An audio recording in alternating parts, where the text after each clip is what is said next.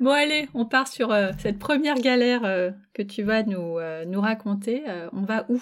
Alors, eh ben, je vous emmène en Chine. Mhm. On a, ah, déjà, ça y est, on est. Ouais, on est, on est déjà un peu loin.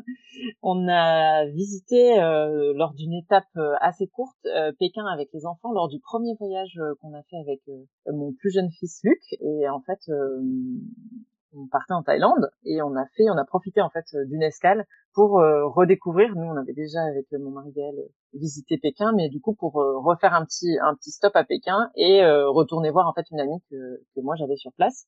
Donc on est arrivé. L'idée c'est qu'on est à peu près 24, à peine 24 heures sur place pour pouvoir réenchaîner avec le vol pour la Thaïlande.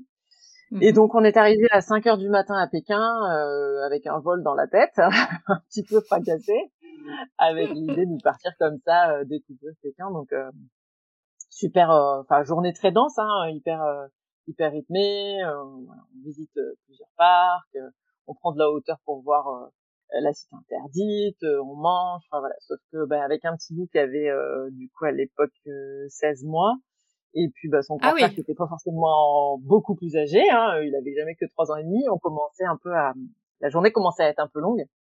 Donc le plus jeune dormait euh, dans le porte-bébé, mais euh, mais le plus grand entre guillemets était un petit peu fatigué et euh, du coup j'ai demandé à un moment donné, on, commençait tous à tomber. Hein, j'ai demandé à mon ami si on pouvait pas négocier avec un hôtel, bah de faire un petit une petite sieste à l'hôtel. Donc bon, en Chine tout négocie, c'est l'avantage. on se lance, on se lance dans un dans une petite négo. Notre copine nous trouve ça super. On se pose dans une chambre, on commence à dormir on se met le réveil, hein, histoire de pas non plus euh, complètement euh, déconner. Puis on s'était mis d'accord avec elle, elle revenait quatre heures après, euh, voilà, histoire qu'on ait le temps de se faire une petite toilette, dormir, tout ça. On dort tous dans le même lit, hein, enfin voilà, avec les petits loups. Et puis à un moment donné, j'entends des petits bruits et je sens quelque chose de chaud sur moi. Et c'était mon grand qui a malheureusement tendance à beaucoup saigner du nez, qui a rien trouvé de mieux que d'avoir une espèce de d'hémorragie nasale à ce moment-là et je me suis retrouvée avec euh, bah, le t-shirt imbibé de sang. Oh là là Alors c'est pas la première fois que ça lui arrivait, donc nous on n'était pas hyper paniqués, sauf qu'on était quand mhm. même tous euh, en train de dormir et, et au lit. Euh, dans... on n'avait pas vraiment prévu de flinguer euh, la literie non plus, donc je me réveille assez assez rapidement, je l'emmène avec moi. Lui, il n'était pas hyper réveillé pour commencer à faire la toilette, euh, essayer de, de, nettoyer tout ça. Quoi. Ouais, d'arrêter. Euh, mhm. ouais, d'arrêter exactement. Euh, J'envoie un message à ma copine qui arrive et qui euh, vient pour euh, nous aider un peu avec des trucs qu'elle avait trouvé dans une pharmacie. Et sauf que elle a eu la bonne idée de venir avec le réceptionniste.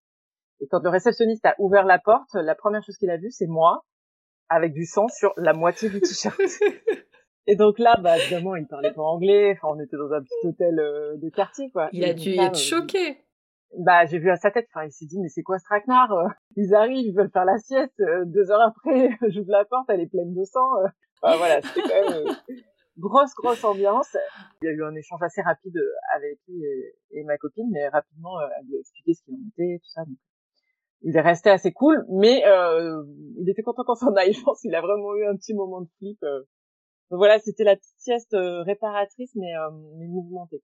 On est reparti avec cette, ce magnifique t-shirt euh, imbibé, et puis euh, on a fini la journée à Pékin dans un supermarché à chercher un t-shirt, histoire d'embarquer pour prendre l'avion et aller en Thaïlande sans avoir de problème non plus dans l'avion. Bah ouais, tu m'étonnes. C'était assez folklorique, quoi. Non, c'est vrai que. Oh là là. Enfin, je me mets surtout à la place de, du réceptionniste quand il, a vu le truc.